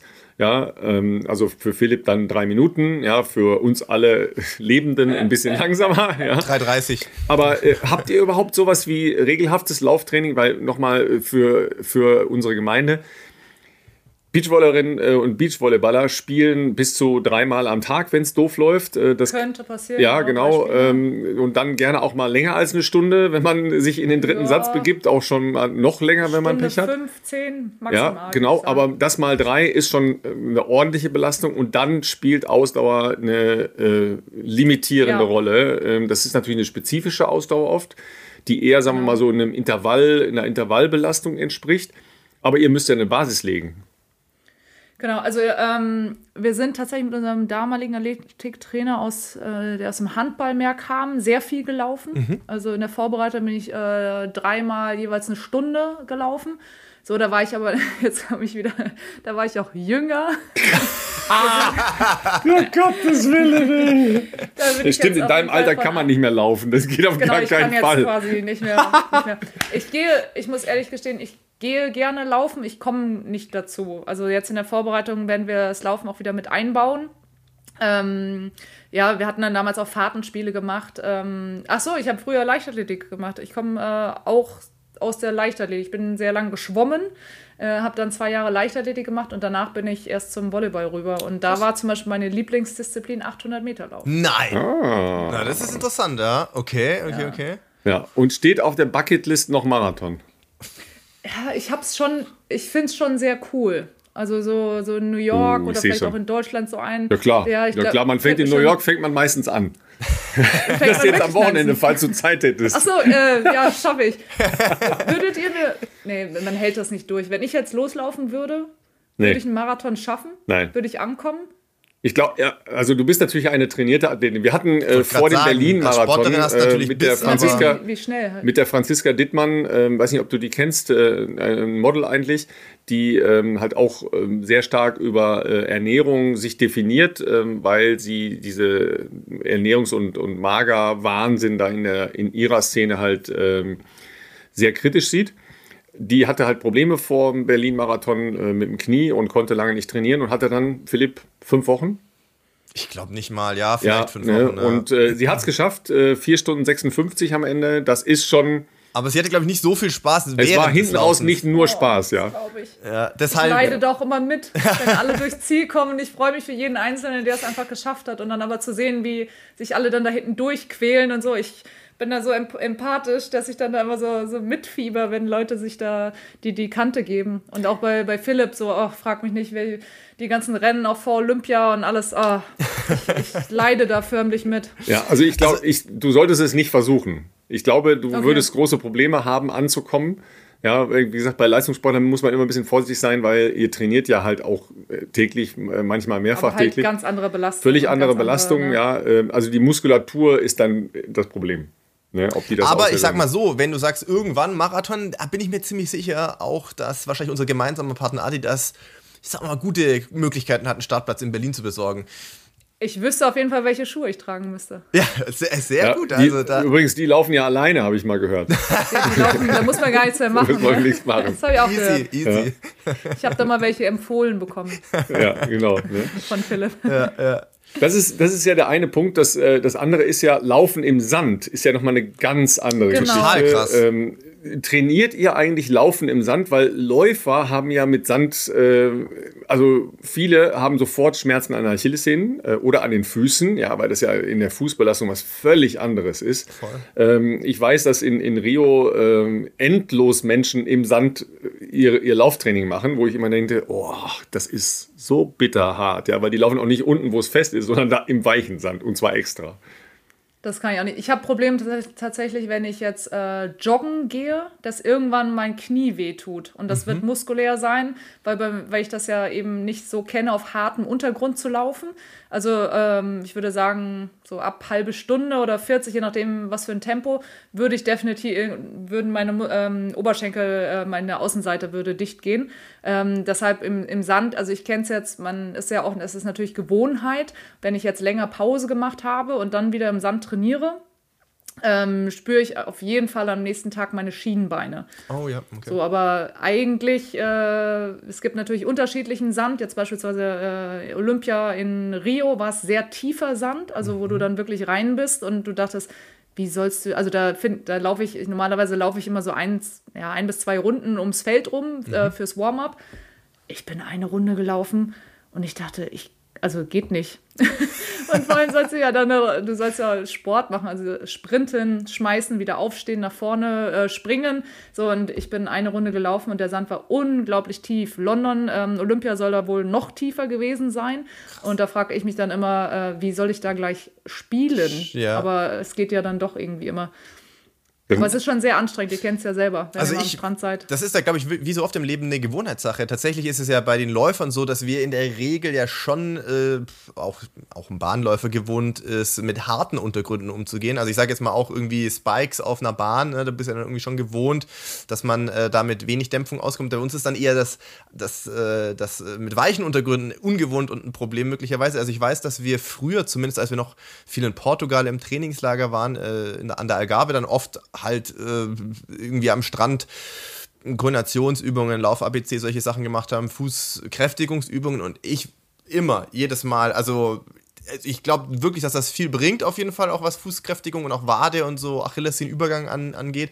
Aber auch jedes Mal krasser Muskelkater, wenn man das nicht gewohnt ist und du machst irgendwie da 20 Minuten, halbe Stunde irgendwelche äh, Übungen im, im Sand, ist bei mir oft krasser, als wenn du dann ins Stadion gehst und äh, machst die ersten schnellen äh, Läufe. Und weil wir die letzten beiden Folgen ja äh, mit Trailläufern gesprochen haben oder mit den Belastungen da, das ist ja nochmal was ganz anderes, weil du hast ja keine ebene Fläche auf dem Sand, ja. Das hat die, alles, was so mit Ausweichbewegungen zu tun hat, natürlich ganz, ganz wesentlich ist. Äh, das kennt man natürlich nicht, solange man auf der Straße läuft. Jetzt äh, laufen ja mehr Leute nicht nur Trail, sondern eben auch im, im Wald oder, oder, oder. Ähm, ist das vergleichbar mit einem unebenen ähm, Untergrund? Man, Sand ist erstmal weich, denkt man, aber trotzdem ist ja eine permanente Irritation da, wenn man sich im, im Sand bewegt. Äh, ich, da ich ja nicht so viel joggen gehe, also ich bevorzuge es, uneben zu laufen tatsächlich auch. Also okay. Also wenn ich mal irgendwo jetzt im Park laufe, versuche ich eben auch nicht auf dem Asphalt zu laufen, sondern eben eher auf dem weicheren Mater Material, was dann eben links und rechts gegeben ist am, ähm, am, am Rand. Ähm, ja, wir haben ja ein ganz, wir müssen uns ja auch abdrücken, okay, das ist ja ähnlich wie beim Laufen, nur ähm, Springen auch, auch natürlich. Ja, und der Sprung, du musst den Sand vorher erst verdichten. Deshalb ist es sinnvoll, beispielsweise, wenn ich den Stemmschritt für den Sprung anfange, dass ich eben am Ende ähm, die Fußzehen ranziehe, dass ich erst mit der Ferse reingehe, dass ich erst den Sand verdichte, um dann eben äh, den anderen Fuß gleichzusetzen und zu springen. So, und da, ähm, ja, es ist ganz, ganz spannend, es ist eine eigene Wissenschaft, äh, wie man im Sand am besten und am höchsten springen kann. Ja, das und ist ja beim Laufen auch so, wo setze ich den Fuß beim Laufen auf, ne? Weil, ähm, das würde ich so gerne mal lernen. Ja. Ich habe das wirklich, also, also ein, glaube, ein Fuß so, vom anderen, oder? Ja, das ist ja, ja, schon klar, aber du kannst ja schon. Das sind, verstehst du, das sind Läufer. Ne? Hauptsache, ja, die Läufer. Uhr, Hauptsache die Uhr ist abgedrückt. Ey, das, sind, das, sind, halt Sachen, da denken wir gar nicht drüber nach. Das ist oft so eine Sache wie, ähm, also das ist, ich weiß nicht, ich würde sagen, wenn jemand fragt, ja, wie läufst du oder wie trittst du auf oder was geht dir durch den Kopf, wie du auftrittst am besten, dann denke ich mir immer, ich laufe, wie ich laufe. Oder gab ja auch schon Leute, die gefragt haben, und welcher Atemrhythmus wird da, was ist da so das Beste, wenn du schnell rennst? Atemrhythmus. Da habe ich mir immer gedacht, Einatmen, ausatmen. Ich habe noch nie darüber bewusst nachgedacht. Also ich, ich renne halt und wenn ich schneller renne, muss ich halt mehr schnaufen. Und äh, ja, so, so ist das halt irgendwie. Aber ich glaube, ich glaube, Philipp, wir müssen uns mal mit einem äh, professionellen Laufcoach äh, verabreden, weil das, das ist schon cool, ja. Ähm, ja, also tatsächlich, also, ja, tatsächlich gibt es da ja, das ist genauso, ähm, Carla, wie bei äh, was mache ich eigentlich im Sand, wenn ich hochspringen will ist das natürlich längst auch äh, wissenschaftlich äh, angegangen, untersucht und in äh, unterschiedliche Lehrformen gebracht worden.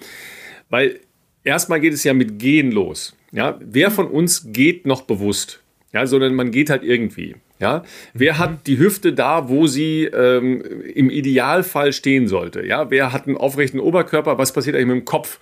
Ja, ich habe gestern wieder ähm, beim Joggen ähm, darauf ein, eine Frau gesehen, die, die gejoggt ist. Die hatte den Kopf die ganze Zeit unten. So, ihr müsst euch vorstellen, der Kopf wiegt drei Kilo. Wenn ich den die ganze Zeit nach vorne halte, also der ein oder andere Kopf wiegt auch drei Kilo, manche sollen auch mehr wiegen. Ja, das äh, war, weil du Kopf schon im Dunkeln laufen warst, Ralf, und die Dame ja. sich so bemüht hat zu sehen, wo sie nee, hintritt nee, nee, wahrscheinlich. Nee, nee, nee, die, da war's, das war noch auf der Straße.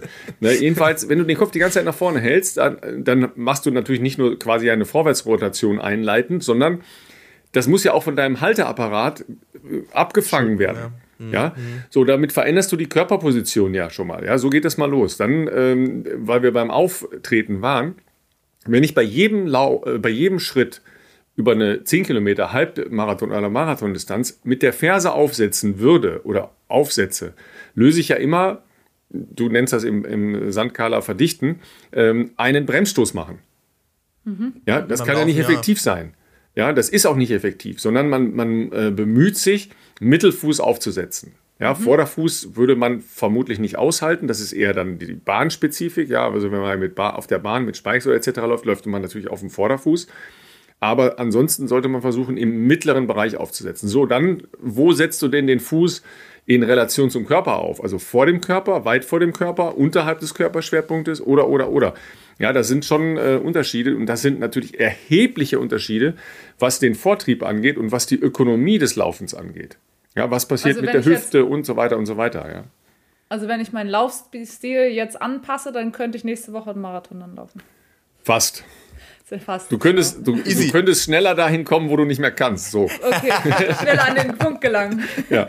Sehr gut. Also was mich auf jeden Fall nur interessiert, Carla, weil das werden wahrscheinlich auch die wenigsten äh, irgendwie nachvollziehen können, die hier zuhören. Also okay, Laufen haben wir jetzt gehört, spielt jetzt nicht die ganz große Rolle, sage ich jetzt mal, äh, zumindest gegenwärtig im Training. Aber wie sieht das denn aus? Was macht ihr denn jetzt gerade? Habt ihr noch ähm, ich sag jetzt mal, wirklich äh, trainingsfreie Offseason, weil du den ganzen Tag äh, Interviews und Minister, äh, Sportminister-Treffen hast? Oder ähm, äh, macht ihr was? Und wenn ja, was macht ihr? Ich glaube, die Leute denken, es steht wahrscheinlich einfach ein normaler Trainingstag vier Stunden im Sand äh, auf dem Beachvolleyballfeld, aber das wird ja wahrscheinlich nicht so sein, nehme ich mal an. Das wird ja auch phasenweise wahrscheinlich ein bisschen äh, anders strukturiert sein.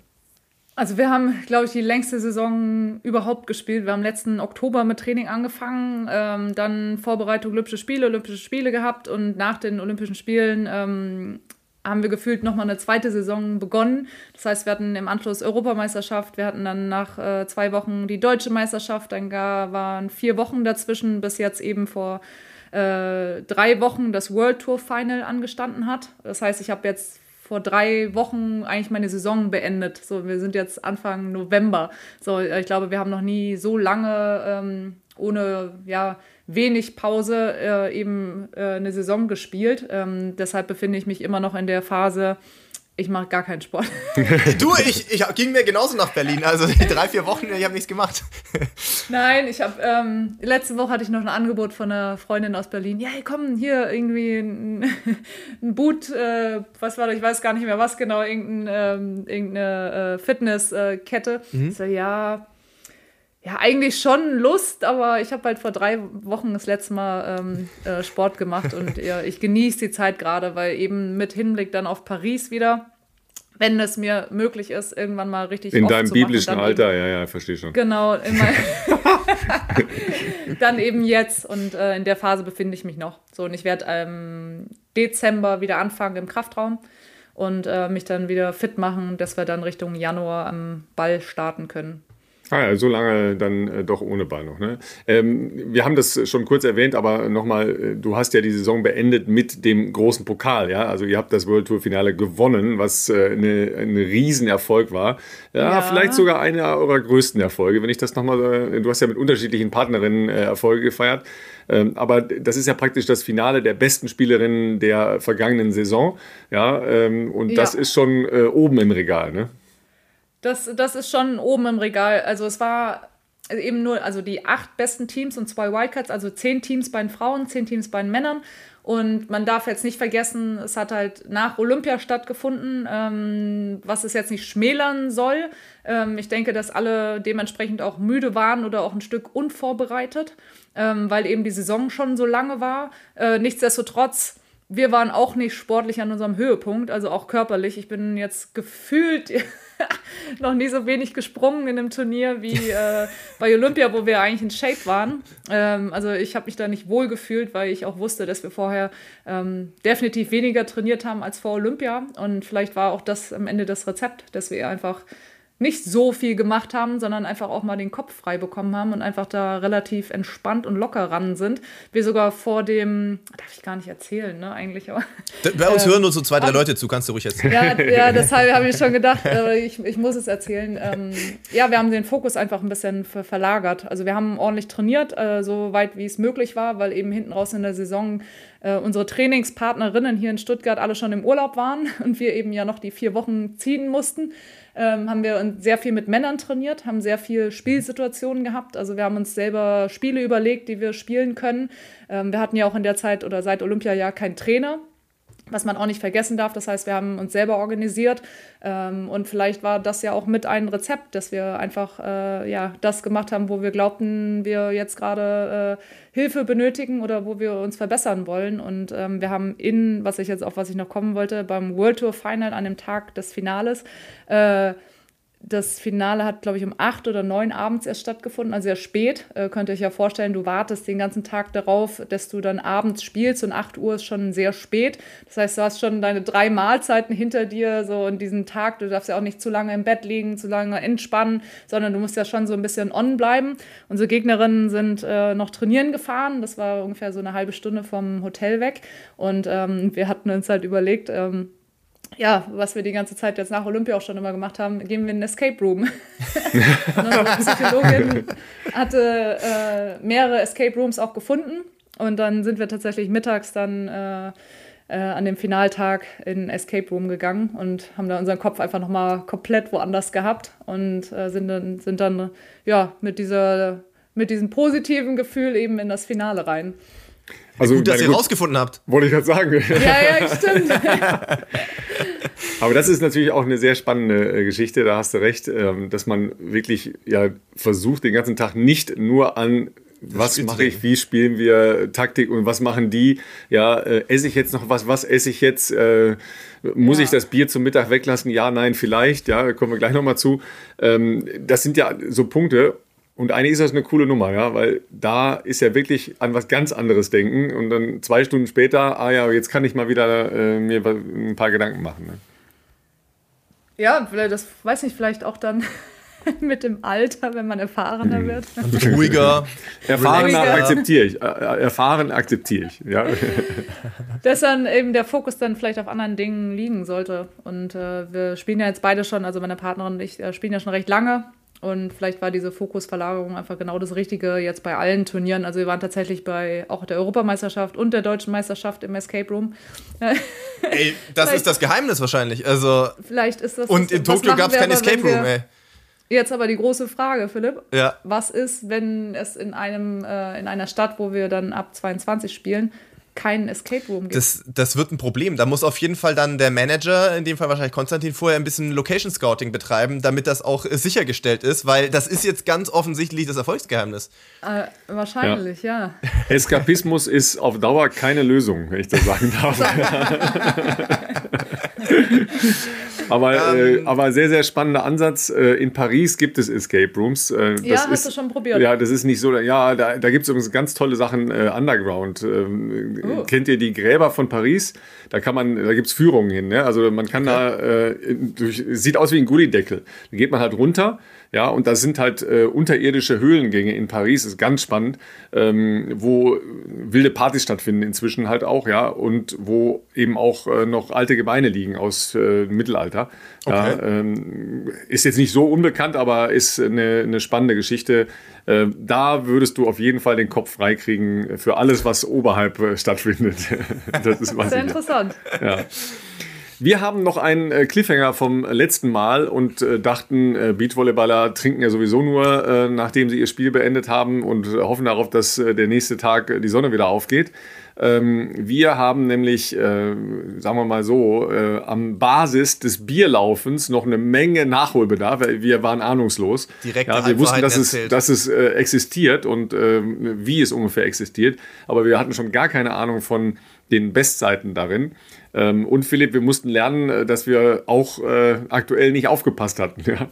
Ganz, äh, ganz, wir haben kompletten Quatsch erzählt in der letzten Folge. Ähm, gut, dass so viele von euch da sehr aufmerksam sind und offensichtlich sehr viel bewanderter im Thema Biermeile, als wir das offensichtlich sind, weil äh, ich weiß gar nicht, wie viele Nachrichten wir bekommen auf Instagram und, und, und per Mail, äh, wo wir darauf hingewiesen wurden, dass der Biermeilen Weltrekord, das muss ich direkt nochmal nachschauen, natürlich nicht der war, den wir genannt haben, weil unmittelbar zuvor der amtierende Weltrekordhalter Corey Belmore das nochmal in eine ganz andere Sphäre äh, geschraubt hat. Nämlich äh, am 23.10. hat der gute Mann das nochmal hier auf 4 Minuten 28,1 geschraubt und wir haben irgendwo, ich muss das nochmal suchen, ich hoffe, ich finde das, dass ich das in die Shownotes äh, das, packen das Video? kann. So ein, ich habe ja. das, hab das Video. Ich habe es mir schon Sehr 15 gut. Mal angeguckt seitdem, weil es ist faszinierend. Es ist, es ist schon ein bisschen beeindruckend, es ist faszinierend. Wie, wie viel Bier man trinken kann und wie schnell man also, auf 16 Meter Also für, für, alle, die, das, die schon mal eine Biermeile gemacht haben, seht uns nach. Ja, wir waren relativ ahnungslos. Ja, also ja. das Prozedere ist ist relativ einfach. Man muss 1600 Meter laufen. Ja, also äh, Adam Riese viermal eine, eine Bahn.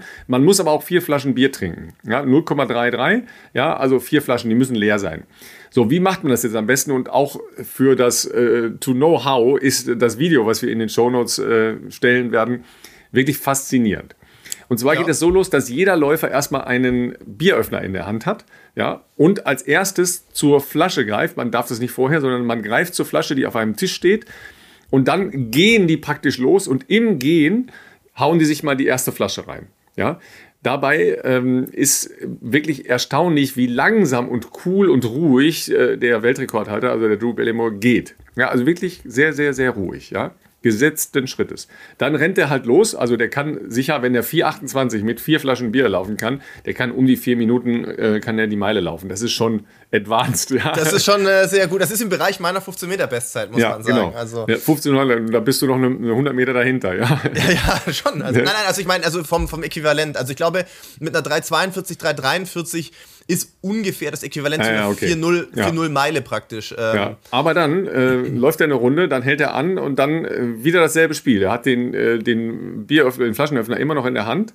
Ja, öffnet die Flasche, geht wieder, haut sich die Flasche rein. Das Ganze viermal und dann 4 Minuten 28. Das ist, ist Wahnsinn, Leute. Ja? Ich, Aber also, die Ruhe, die Ruhe, Bierflasche aufmachen und weiterlaufen, ist faszinierend. Ja? Dass er es alles drin behalten kann, das ist für mich ja, es liegt, am, Kunst, es, ja. es liegt am Speedsuit, habe ich gesehen. Er hat den Adidas, äh, den Einteiler an. Also ich glaube, das geht wahrscheinlich in den, in den Speedsuit reinschütten, sondern.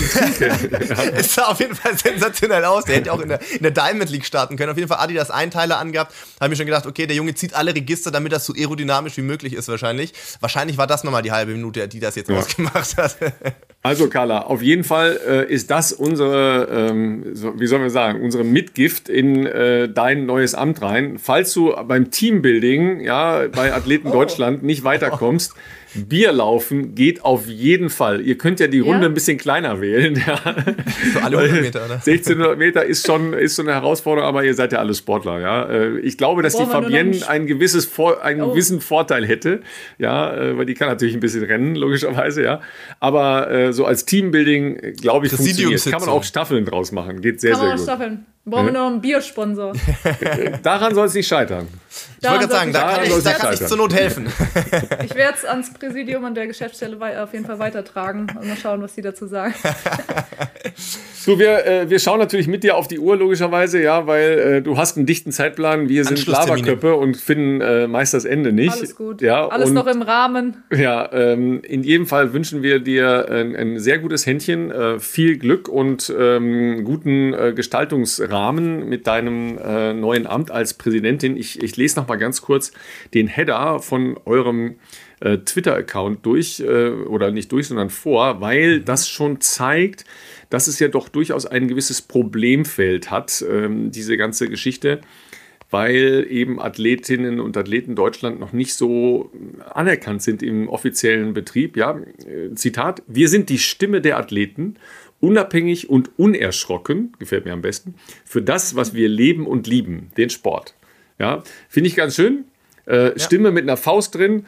Ähm, Schutz und Perspektive. Das sind eure großen Meilensteine. Äh, große Dinge, große Dinge, die du dir vorgenommen hast. Äh, große oh, Ehre. Ja. Äh, und, Wir werden das auf jeden ganz, Fall natürlich Ganz verfolgen. toll, dass du äh, uns hier die Zeit geschenkt hast.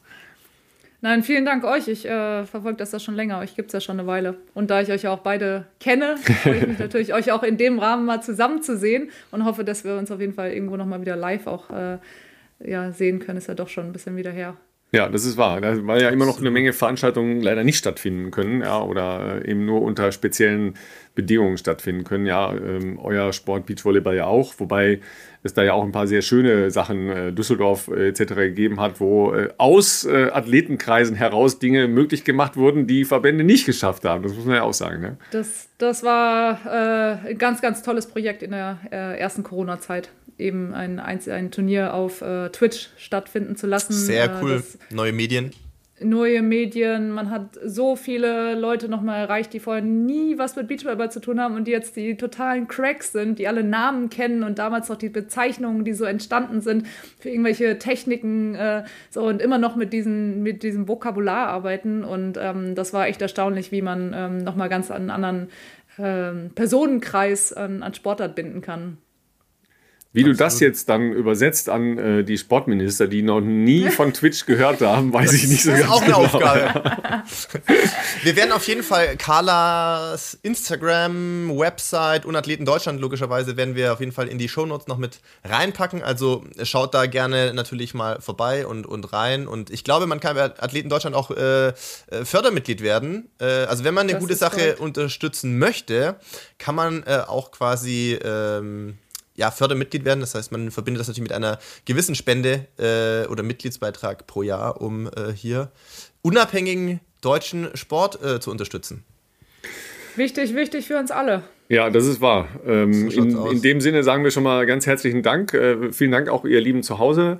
Ähm, der Philipp könnte ja in diesen Wochen, wo er nicht so schnell läuft, mal sein äh, Training auf Strava in unserer Gruppe einstellen. Ja, die Gruppe wächst und wächst, wächst und wächst und wächst, Philipp, ja, ja. Äh, ohne dass wir irgendwas dazu beitragen. Ähm, na klar, wird jetzt hin und wieder mein Training, weil es ja drin steht, äh, angeschaut, ja, äh, und belacht äh, wahrscheinlich, weil ich lächerliche äh, Umfänge im Vergleich zu dir transportieren kann. Ich mache gerade auch lächerliche Umfänge, Ralf. Also Ach, komm, insofern, insofern nehmen nehmen wir uns da nichts, glaube ich. Um, um das Motiv nochmal aufzunehmen, in deinem Alter ganz erstaunlich.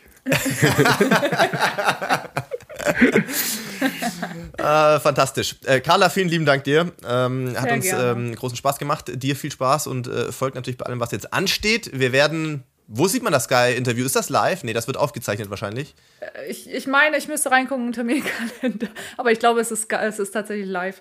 Deshalb, okay. ich muss, äh, wollte mir noch ein paar Fragen durchgehen und nochmal ähm, das äh, verinnerlichen, äh, dass man da auch die richtigen Worte findet, weil jetzt rede ich halt eben nicht mehr als nur Athletin ja, ja. Äh, in meinem Sportbereich, sondern eben für mehrere. Und äh, ja, das ist natürlich eine ehrenvolle Aufgabe. Zur, zur, Not stellst du die Gegenfrage: Wissen Sie eigentlich, wie das mit dem Biermeilen-Weltrekord äh, aussieht? Ja, ja, und dann fangen die an zu stottern. Da kann ich die jetzt schon Den verraten. Joker nehme ich mit. Wir wünschen euch äh, ein super Wochenende zu Hause. Wie gesagt, äh, New York Marathon noch nicht mit Carla Borger, äh, aber sie hat es fest in ihrer Bucketlist, wie wir gelernt haben. Und äh, dann hören wir uns nächste Woche. Bis dann, ciao, ciao. Macht's gut, ciao. Ciao.